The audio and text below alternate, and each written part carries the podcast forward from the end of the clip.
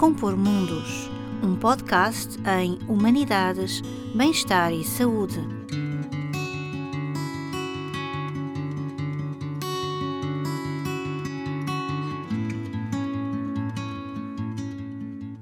Muito bem, então vamos começar e vamos ter uma conversa com a Cláudia Milheiro, que é psicanalista, eh, tem uma vasta experiência uh, na área da saúde mental, uh, trabalha em vários projetos, designadamente num hospital psiquiátrico e também faz clínica privada. E, e, a nossa conversa vai começar por andar um pouco à volta desta relação da, da mente e do inconsciente na sua relação uh, com o real. E, e se calhar podemos começar por uhum. perceber o que é que a Cláudia Milheiro acha dos mal-estares do lockdown, desta grande clausura da qual vivemos. Há muito pouco tempo só é que, e mesmo assim nos hospitais, justamente, isso ainda não acontece, retiramos as máscaras. Enfim, muito se disse acerca da máscara, uh, persona, portanto, teatro, portanto, uh, representação. Uh, e depois, por outro lado, o fechamento em si mesmo. Nós estivemos presos, mas também muitas vezes estamos, andamos cá fora, na rua, nos transportes, a passear e também estamos dentro, presos dentro de nós próprios.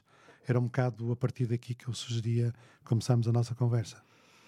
Bom, boa tarde, Eduardo, e boa tarde a todos. E muito obrigada por este convite. E isto é de facto um momento muito especial para todos, não é? Isto da saúde mental é a palavra que mais se ouve por aí, mas também é aquela que menos se cuida no sentido mais individual do termo. Fala-se, fala-se no geral e fala-se que é preciso ter cuidado com, mas nós não sabemos muito bem o que é que isso quer dizer.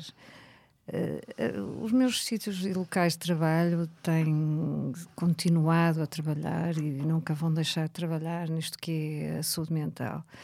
E a saúde mental já vinha de antes, não é? Ou, algum, algum desinvestimento no, na, na, linha da saúde mental ou nas instituições de saúde mental é algo que já vinha de antes. E o que pandemia e toda esta situação que vivemos nos últimos dois anos nos trouxe foi um relembrar de que existem situações, existem vidas, existem acontecimentos sociais que nos vão trazer conflito interno, que nos vão trazer revolução interna e que nós não poderemos não saber cuidar.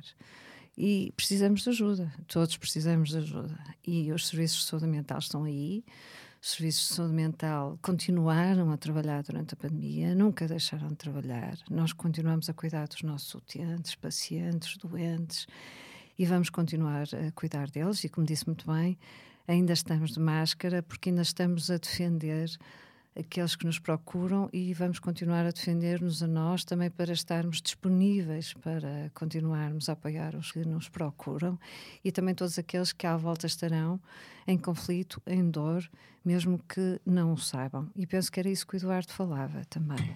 Justamente. Uh, o que acontece é que nós vivemos nas sociedades contemporâneas um bocado de perplexidade em perplexidade.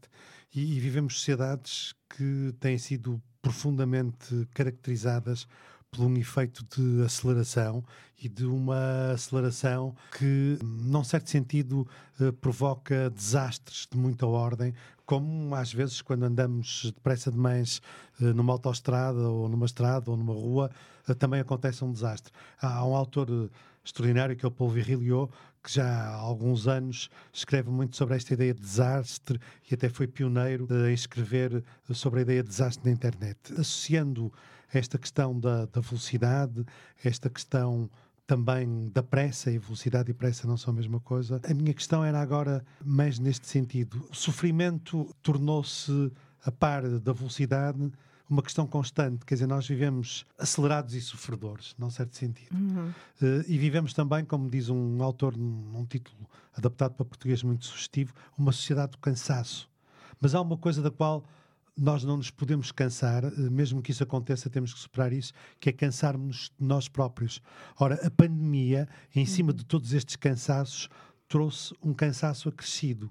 E, e de resto, já lá iremos daqui a instantes, sem dar tréguas porque de repente temos uh, subitamente uh, a catástrofe da guerra, com todas as suas, uh, com todos os seus excessos, com todas as suas crueldades, e portanto nós vivemos uma época um bocado de desorientação. Há um, para terminar esta interpelação, digamos uhum. assim, há um verso que, que do Manuel António Pina que, que a Cláudia conhece bem de me ouvir citar e que diz: Os tempos estão maus para nossos mortos. Fim de citação. Mas nós uh, estamos vivos e queremos continuar vivos, e a vida é talvez aquilo que mais importância e valor tem. O que é que nos poderia dizer às pessoas que nos estão a ouvir um bocado sobre estes tópicos que qualquer pessoa comum, independentemente da sua formação e do seu grau de instrução, sente? Velocidade, cansaço e sofrimento. Bom, eu, quando me falo em velocidade e cansaço, e sobretudo em velocidade, eu lembro-me de pensar no início da pandemia, que nunca deixei de trabalhar e nunca deixamos de trabalhar, que isto ia ser uma maratona. E, que, e o sentimento era esse: uma, uma maratona longa, longuíssima. E pensei, e pensei muitas vezes, e pensei muitas vezes no meu trabalho clínico e com os meus pacientes e utentes, que isto ia ser uma maratona e quem ia chegar ao fim ia ser aquele que corria mais lentamente, mais concentradamente e mais pensadamente sobre si próprio. O que é uma coisa absolutamente, como diz, contrária ao que vivemos na atualidade. Tudo se quer depressa, tudo se quer numa resposta imediata, é a sociedade do imediatismo, a sociedade que não quer esperar, ainda que se pense que, que o adulto é aquele que melhor integra e tolera a frustração. Mas será que nós somos capazes da frustração? Será que nos pensávamos capazes da frustração? Antes de começar todo, toda esta questão da pandemia, toda esta questão do lockdown, do súbito lockdown, é verdade que não era algo muito pensado. Foi, fomos obrigados a, todos, reavaliar as nossas prioridades e, sobretudo, a tentar fazer um olhar para aquilo que são as condições e necessidades básicas da vida em cada um. Aquilo que nos tem como ser humanos, desde as necessidades básicas de alimentação, conforto, amor, cuidados, tudo isso, tudo isso parece ter sido, de repente, all of a sudden, questionado. Será que nos vão tirar tudo? Será que vai desaparecer tudo? Será que nos vão morrer os mais próximos, e digo nos vão morrer, porque é este sentimento, morrem-nos, podem-nos morrer, tirar algo dos, dos, nossos entes mais queridos. Será que vamos ficar doentes? Será que, que vão desaparecer tudo aquilo que eram os nossos planos e ideais de futuro e planos de futuro? Todo esse questionamento teve que naturalmente vir à tona, porque, porque isso fazia parte e faz parte de algo que é o crescimento, de algo que é descoberto em si próprio, mas que a situação do lockdown fez acelerar, criando situações de medo e de medo na generalidade, mas com certeza com uma representação em cada um, porque o medo de uma pessoa não é igual ao medo de outra pessoa a representação do medo é uma coisa distinta em cada um e tem imagens e tem ecos na sua própria história e na sua própria experiência e, sobretudo, na sua própria confiança daquilo que pode ser construir futuro. Porque o futuro constrói-se no passado, não é? E, e, de repente tudo isso ficou em questão e, sobretudo, criaram-se defesas, uma, algumas delas, sem que eu próprio se desse conta. Nós assistimos, uh, não, não, não muito longe de nós, estes questionamentos com teores eh, quase paranoides de que será que esta história da pandemia é uma invenção e alguém que nos vai perseguir, a história das vacinas é alguém que nos vai pôr um chip, que nos vai controlar, esta história de uma espécie de Big Brother que vai uh, observar todas as, as pessoas e que vai controlar todas as pessoas a partir da própria doença o que é um, uma versão muito regredida e muito infantil de que não podemos controlar o que se passa sobre nós, e, e no fundo foi um sentimento com várias versões e espelhando o que é que cada um tem de, de, menos consistente dentro de si, mas sobretudo aquilo que cada um tem de medo mais básico dentro de si. É, é, engraçado porque há pouco falava de uma palavra do mal-estar na civilização, isso também se recorda, isso é uma das obras de Freud, de 1929, eh, publicada em 1930, o mal-estar na civilização, que foi também um dos temas dos nossos colóquios do Porto, e Aldous Huxley uh, publica uh, quando disse em 1931 o, o Admirável Mundo Novo, quer dizer, Estes questionamentos sempre existiram. Agora, se calhar não com, com esta versão da realidade que nos impacta, que nos obriga a parar para pensar. Agora, seremos todos capazes de pensar? Seremos, com certeza, mas não podemos esquecer a individualidade. E o construto da individualidade, o conflito da vivência de cada um, é que se pode traduzir na maneira de viver também a pandemia. Houve quem corresse muito, houve quem não corresse nada, houve quem ficasse deprimido, houve quem somatizasse violentamente, houve quem não conseguisse, ficasse parado, fechado em si mesmo e não conseguisse sequer ser capaz de pensar, e sobretudo um sofrimento. Um sofrimento. E esse sofrimento tem nome mas tem nome em cada um, é como os sonhos. Os sonhos só dizem respeito a cada sonhador, não dizem respeito a mais ninguém. E por isso também esse sofrimento é o espelho da sua individualidade e da sua forma de sofrer. Acho muito interessante o que está a dizer e pegava aí em, em, em duas, duas palavras-chave, digamos assim. Uh, bom, para já uh, pegava nelas, mas antes dizia que no teatro e no cinema e, e, nas artes performativas e no próprio romance, de resto, não apenas nas artes performativas, o conflito é a essência do drama. E na nossa vida, porque há uma continuidade entre a arte e a vida uhum. de, de, que maneira, não é? Portanto, se continuar a ser muito pertinente uh, para quem se coloca essa questão, se é a vida um efeito da arte ou se é a arte um efeito da vida, o conflito tem uma dinâmica. Mas o que faz, desde logo, parte do conflito, para recuperar as tais duas palavras que destacava da, da, da, do momento anterior da conversa, que é de, a frustração e o medo. A criança aprende cedo, ou tem que aprender a lidar com a frustração. E também lida muito cedo com o medo. Mas nem o medo nem a frustração desaparecem. Muito prosaicamente, sabendo nós, porque, enfim, somos lúcidos ou suficientemente lúcidos para saber que não há receitas, a verdade é que as pessoas mais comuns, no sentido eh, menos dadas a estas questões, seja do inconsciente, seja das questões da saúde mental, ou porque felizmente não precisam de recorrer uh, a serviços e conhecimentos especializados, ou porque de algum modo, enfim, recalcam uh, os seus próprios, as suas próprias dores e os seus próprios traumas. Mas como lidar com frustração, como lidar com medo? Bom, lidar com frustração é saber que ela existe. Primeira coisa lidar com o medo é saber que ele existe. É a primeira coisa. E saber o que é que isto quer dizer em cada um, como eu dizia. E, e separo os dois porque são diferentes.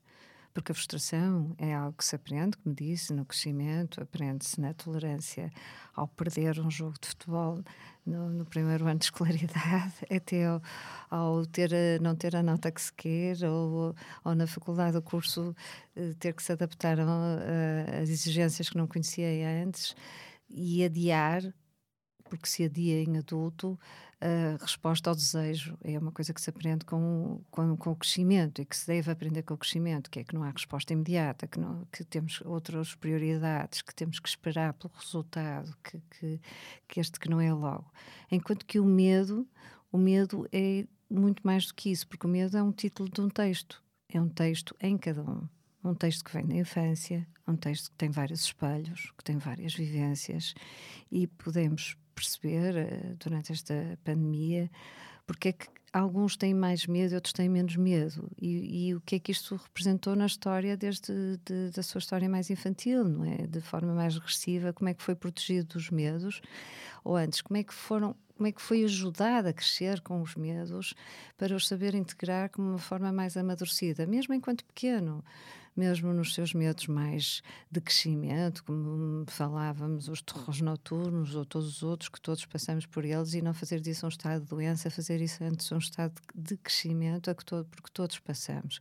Agora, uma das coisas que eu penso muito interessante e quase extraordinária para mim eu, quanto às vezes parece vir dissociada no, no meu trabalho clínico o, somatizações diversas, conflitos diversos, conflitos familiares e não parecem conseguir associar isso com a vivência de uma pandemia em termos sociais e familiares, porque a pandemia não é só exterior, é a pandemia interior à família e interior ao próprio.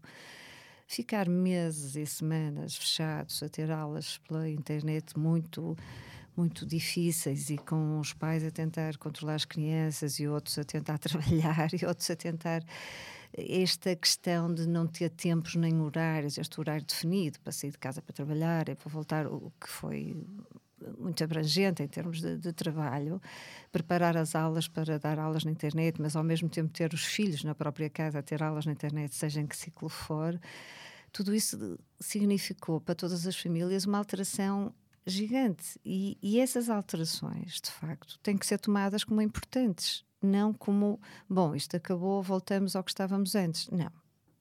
Para continuarmos, ou isto é para, para, para irmos agora para um registro assim, claro. assim até um bocadinho quase terra a terra, não que uhum. andamos propriamente na Lua, mas uh, estava-me a lembrar do seguinte: há muitas pessoas que lidam de uma forma, uh, digamos, muito displicente com a questão dos sonhos. Há pessoas que até nem uhum. sonham ou acham que não sonham. Não vamos entrar uhum. em especificações técnicas, pelo menos no momento, mas há uma coisa que toda a gente, até uh, do ponto de vista do vocabulário, usa e conhece, que é a palavra pesadelo. Uhum. E, e, agora, com algum recuo que começamos a ter e com os instrumentos uh, de interpretação que temos e, e, com alguns textos que têm sido produzidos, nomeadamente aqueles textos que permitem perceber que nem todas as interpelações às medidas, sejam políticas, sejam de saúde pública que foram tomadas, uh, vinham necessariamente do lado dos negacionistas, mas uhum. de outros quadrantes até, de, de, de, quadrantes, não é de outros, de quadrantes ideológicos e filosóficos e,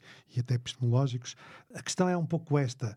A pandemia é mesmo um pesadelo. Nós parece que estamos a acordar de um pesadelo, só que não foi um pesadelo ao vivo, foi um pesadelo no real, foi um uhum. pesadelo em que a felicidade parece que vinha muito mais de quando se podia dormir e se dormia e se dormia com alguma tranquilidade e uhum. inverteu-se tudo. Um mundo, uh, já agora para voltar a falar no Pina, mas neste caso, uma história para crianças, o, o país das pessoas de pernas para o ar.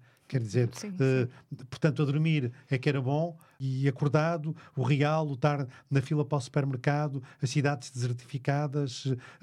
uh, toda, esta, toda esta captura uh, do vazio, que foi aquilo que nos foi devolvido, foi um uhum. vazio, um vazio espacial, um vazio que depois acabava por se cruzar com uma espécie de vazio interior que não podia existir porque se juntam dois vazios, uh, isso é o nada, e o nada Sim, só existe é. com possibilidade matemática, digamos assim.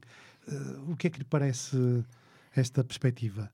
Do pesadelo, do pesadelo, e de um pesadelo sim, que nunca sim, vivemos. Sim, um... sim, Isto é de facto extraordinário. Do ponto de vista psicossocial, é de facto extraordinário. Nós nunca pensamos que isto viesse a acontecer. Acho que só tínhamos visto aqueles filmes de terror e transformar, eu digo de terror porque existe existem aqueles filmes eh, de ficção científica em que de repente todo, todo o planeta fica semi-destruído, depois há uns sobreviventes, ou até um filme do Spielberg há muito tempo que ainda há pouco me relembrei, acho que nos meus sonhos, o, precisamente inteligência artificial, em que a criança robô fica a falar sozinho no meio de destroços.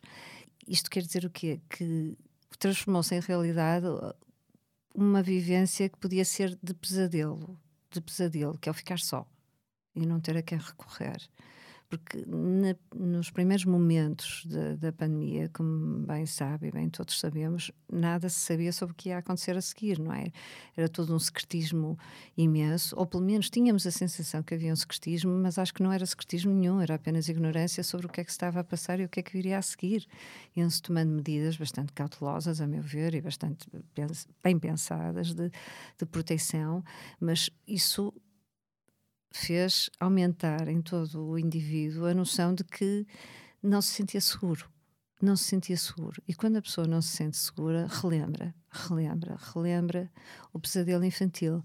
Sendo que cada um tem o seu pesadelo preferido, devo dizer. Isto é um pouco estranho, mas é algo que, que é exatamente assim. E cada um de nós tem um pesadelo infantil que é único, diz respeito a cada uma das pessoas e que em situações de grande stress emocional, como agora, ou de grande exigência emocional, é natural que eu revisite, é natural que eu relembre, seja este de, de, de queda, de fuga, de afogamento, de outro, de abandono.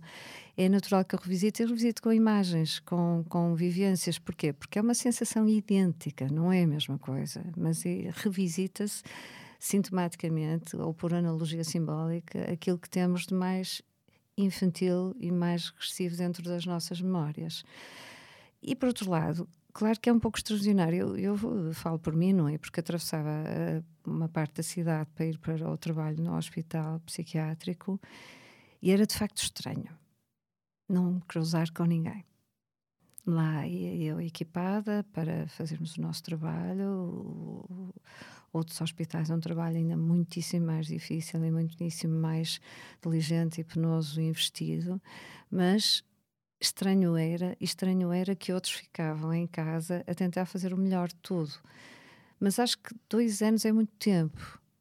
Dois anos é muito tempo e acho que quase não nos apercebemos que foram dois anos. Eu penso muito no, em todas as faixas etárias que nos procuram enquanto ajudas, as crianças que não aprenderam a interpretar expressões no adulto, nos seus professores, nos seus educadores, os jovens que não viveram as festas e as, a seu tempo, e os, os jovens estudantes universitários que não viveram as festas, que vão agora recomeçar felizmente para eles, todos eles, creio eu, mas que passaram dois anos que não tiveram o passeio de finalistas do nono ano, o passeio de finalistas do décimo segundo ano, o passeio disto, o passeio daquilo, as férias na praia, tudo controladíssimo. Portanto, isso deixa marcas. Há um adiar, é verdade, pode-se voltar. Mas também há um, um necessário ponto que há pouco não acrescentei e que acrescentaria, que é um, aquilo que eu chamaria uma machadada no narcisismo social e no narcisismo individual de todo ser capaz, não é? Desta, é o lado bom.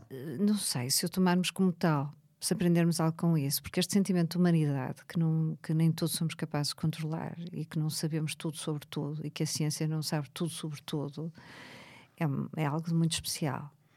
Portanto, a precariedade, não é? Ou termos de volta à vida, reencontramos a, a verdadeira vida, reencontramos-nos uhum. também com uma nova consciência da precariedade. Sim, ou, ou consciência, eu, eu, eu penso sempre numa, mais na consciência da realidade, da humanidade e da limitação do saber nós não somos tão omniscientes quanto julgávamos. E acho que, enquanto humanidade, parecia que andávamos todos feitos super-homem de capa vermelha, a esvoaçar por aí fora, controladores de tudo, senhores do mundo. E precisamente, como disse há pouco, esta história recente, avassaladora e, e, e francamente violenta da guerra que todos vamos assistindo é o culminar de, de uma, em cima de uma fragilidade. Veja, isto não acontece por acaso. Eu penso que é o acrescentar da fragilidade humana, ou sublinhar da fragilidade humana. Estamos globalmente numa experiência de limites mesmo? Sim, sim, Também tenho certeza, sim. Tenho, tenho, certeza que sim. Eu continuo a pensar na maratona, sabe? Hum. Mas continuo a pensar na maratona também com algum cansaço. A Sociedade do Cansaço, que eu conheço bem o livro, uh, diz-nos muito sobre isso, mas também nos diz que, que, o nosso recurso à criatividade, como dizia, à imaginação, à capacidade de transformar, nunca foi tão necessário quanto agora. Então isso abre-nos justamente perspectiva para um outro campo da conversa que tem a ver com, com o imaginário e com esta ideia da arte que da arte a arte pode nos salvar, a arte salva-nos de facto. Uhum. A arte e eventualmente para quem acreditar nisso, o cristianismo. Mas eu não queria passar já para isso sem antes recuperar aqui um aspecto que referiu e que é a Sociedade Portuguesa de Psicanálise e os encontros da, da, da Sociedade Portuguesa de Psicanálise, porque eu lembro-me bem, quando comecei a fazer jornalismo no início da década de 80, escrevia-se muito pouco em jornais e em público e fora de revistas não especializadas sobre psicanálise, e eu, com aquela euforia da juventude e de um, de um jornalista debutante, achei que aquilo era um bom furo e também podemos dizê-lo aqui até por uma questão de informação. Lembro-me perfeitamente de ir ter com o seu pai, que foi um dos grandes fundadores e divulgadores e introdutores da psicanálise em Portugal, a parte de outros nomes uh, célebres e importantes, mas no Porto, indiscutivelmente, pioneiro entre todos. Começar a tentar, digamos, laicizar desta questão da, da psicanálise eu acho, tenho para mim, mas eu não serei melhor exemplo, que a psicanálise precisa continuar a precisar muito de ser laicizada, porque ela ou está na academia num campo de largo espectro nas ciências sociais e humanas, ou está num saber mais especializado, hum, seja na psiquiatria, eu aí até acho que relativamente pouco, mais da psicologia clínica. Sim, vamos laicizar a psicanálise, porque acho que é bom para todos. Uh, como? Porquê? Faz sentido? Bom, faz sentido porque a, a, nossa formação psicanalítica, que é uma formação muito, muito, muito especializada, vai falar sempre do funcionamento psíquico de uma outra maneira. vai sempre falar do funcionamento psíquico para compreender o mesmo funcionamento psíquico e a forma do adoecer, do, do, do psicopatológico em cada um de uma forma absolutamente diferente. Há graus, há níveis, há interioridades que só a psicanálise nos fala. E é sempre um pouco estranho falar de psicanálise, as pessoas eh, às vezes assustam-se até um assustam bocado, um bocado, pensam logo que eu vou ler pensamentos ou algo assim, eu já estou a fazer feiticeiro, feiticeiro, tipo feiticeiro. ou que vou fazer, vou fazer assim alguma espécie de interpretações que seriam interpretações selvagens, naturalmente, que jamais se, se, poderia fazer, se poderiam fazer. Mas a psicanálise vai ser sempre uma forma de interpretar e uma forma de interpretar não só o individual, mas também o social e vai estar sempre presente. Evidentemente que em termos de trabalho pessoal, em termos de querer fazer uma psicanálise ou fazer uma análise, como muitos dizem, é um investimento muito grande do ponto de vista pessoal, porque querer saber muito mais sobre si, sobre cada um, a níveis muito mais profundos que não sejam só, digamos, o consertar o sintoma. E numa, numa sociedade tão veloz de querer tudo tão depressa e de rapidamente esgotar o desejo, trabalhar o sintoma não é assim tão difícil. É difícil, mas trabalha-se mais rapidamente o que este conhecimento muito mais profundo e muito mais trabalhoso da arqueologia do próprio saber, que é de onde é que vem este sintoma e porque é que eu tenho este sintoma, que até pode ser parecido com o de outrem, mas que só a mim me diz respeito à natureza dele. Porque é que eu adoeço desta maneira? E é isso que é um pouco estranho, porque não, não é acessível a todos, é um, é um caminho, é uma, não é uma formação, é um caminho do saber, do saber em cada um, e que nem sempre se pode, se pode aceder a ele. Por outro lado, acho que há sempre uma função quase didática da psicanálise, de falar sobre outros domínios do pensamento, acrescentar outros domínios do pensamento. A Sociedade Portuguesa de Psicanálise, sediada em Lisboa, com o seu Instituto de Psicanálise no Porto o Instituto de Psicanálise em Lisboa, que são os órgãos formativos da sociedade, continua bem, publica sites, escreve sobre cinema, eh, faz colóquios. Nós vamos ter um colóquio agora em maio, 27 e 28 de maio, na Fundação Engenheiro António de Almeida, que, se, que, que, já é o 22 e sobre psicanálise e cultura no Porto, que cruza precisamente isso, as leituras da psicanálise com a arte, a poesia, a música e outros saberes, que são a forma espelhada do que é o indivíduo. Agora, saber muito sobre si, saber mais sobre cada um, depende do que cada um quer, do que cada um procura, não é? Uh, também há um outro tipo de orientação e de consulta que se chama psicoterapia psicanalítica, mas isso sim também está acessível a todas as pessoas, até através do, do serviço de consulta externa do próprio Instituto de Psicanálise. E, mas decorre de, uma forma menos profunda da própria psicanálise em si, que é um trabalho que exige uma formação dos psicanalistas, uma formação longa e uma formação que eu digo muito severa às vezes e muito dura noutras, mas que dá a consistência daquele que, que quem trabalha, daquele que quer uh, transformar e ajudar o outro a transformar-se, o outro a conhecer-se, o outro a evoluir e crescer dentro de si. Há, há um, o Salve Ré do Agenda Andrade, este verso, que, que é um ofício de paciência, e a ideia, eh, ou uma das ideias mais persistentes para condensar numa frase uhum. única e rápida de uma análise é que é um ofício de paciência. E, Sim. portanto, com tudo que isso tem de, de persistência e de determinação e de, de. Voltamos, se calhar, à sua ideia de maratona. É também uma maratona eh, feita de dentro para dentro e, portanto, com uma certa invisibilidade. Mas vamos justamente partir então daqui para a questão da arte e desta ideia da arte que salva, porque isto tem muito a ver com camadas de sedimentação uh, geracionais, até em termos de aprendizagem e de formação escolar e de escolas, nomeadamente nas ciências sociais e humanas. Mas há uma das coisas, e que de resto tem muito a ver com, com, com o projeto, ou pelo menos com a minha contribuição para o projeto a que a edição deste bloco está associada, uh, que é, que se chama Compor Mundos, que é uh, um pouco esta nós uh, somos todos neuróticos e somos todos doentes. Isto uh, tornou-se uma coisa difícil de aceitar para muita gente, que não tem a noção disso. Por outro lado, se eu recuar ao meu percurso académico, da, da, da, da fase de aprendizagem mesmo na universidade, etc., isto era quase uma evidência.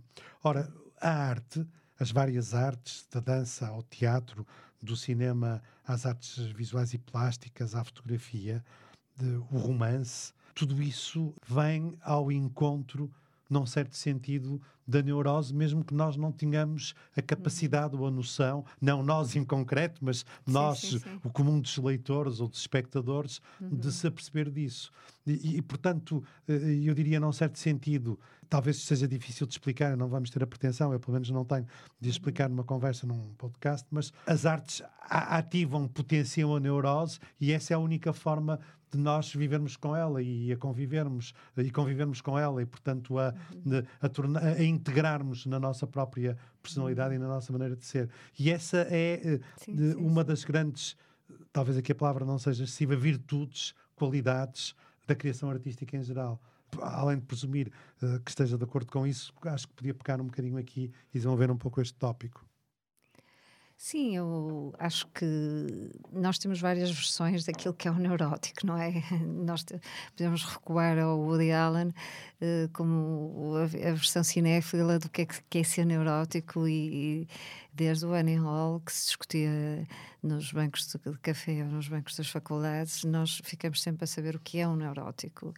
Mas, eh, claro que eu lembro-me que enquanto dava aulas no, no, no, ensino superior, no curso de psicologia, dizia precisamente essa frase. Bom, não sei se sabem, meus queridos alunos, mas que todos têm alguns traços neuróticos. E eles ficavam logo bastante alarmados. Eu dizia: sim, sim, veja, todo aquele que somatiza sem dar nome, sem dar legendas, está a ter um traço neurótico. E eu pergunto: quem é que nunca se esqueceu de uma coisa que não quer fazer? Claro. Quem é que nunca sofreu de uma dor de barriga? Ou de uma dor de cabeça insuportável, quase incapacitante, antes de fazer um exame para o qual imagina que está preparado, mas que nada, não está nada preparado.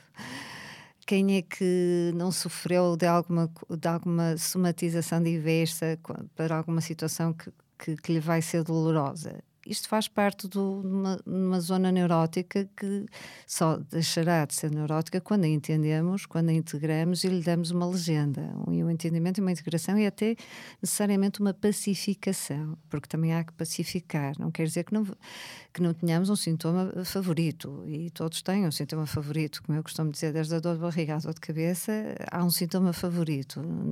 Não tem mal nenhum. Isso não quer dizer que se esteja doente. Estar doente é fazer disso doença e, e ao fazer disso incapacidade. E é preciso integrá-lo como um meio de vida e não transformá-lo naquilo que, numa coisa maior do que o que é. Claro que a arte é outra coisa, porque a arte é a transformação disso numa forma de sublimação. Já estamos a falar de defesas secundárias e não defesas primárias, e essa transformação de sentido dar-lhe um sentido, dar-lhe uma expressão. É um processo que nós chamamos secundário, mas é um processo em que implica um enorme investimento, um investimento inteiro, um investimento externo de enorme valor e, sobretudo, de enorme força. É um drive artístico é algo muito importante e nós percebemos nas interpretações dos grandes artistas, quer na música, quer na dança, quer na pintura, aquilo que é o ser ou aquilo que é apenas superficial, não é? O que está em shallow waters ou que é o que está em deep waters, não é? É muito diferente. E hoje em dia, interpretar a arte também é perceber o que é que ela traduz em cada um. Isto é uma das coisas fundamentais em psicanálise, devo dizer, porque não é só a história de cada um, é a história do próprio analista que está em causa. E a história do próprio analista é que faz com que eu, como técnica, por exemplo, tenha procurado a psicanálise, quando me questionava a mim própria sobre a minha própria história, ouvindo a história do outro. E é o impacto do outro em si próprio que nós temos que trabalhar. Isto é assim um pouco complicado, mas é bastante importante. Há uma, há uma palavra aqui no meio que se chama contra-transferência, que eu não vou explicar porque é complicadíssimo e é muito técnico.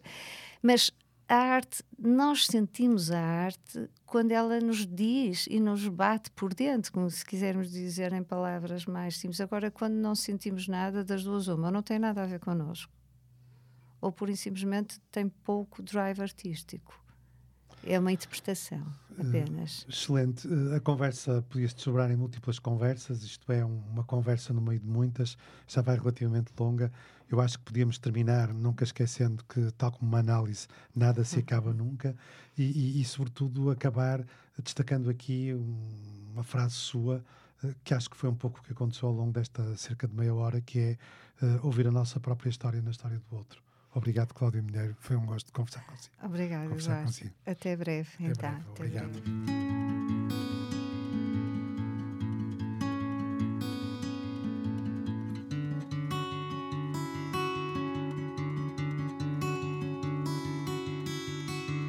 Este podcast é uma produção do projeto Compor Mundos, realizado no Laboratório de Rádio e Imprensa da Universidade Fernando Pessoa.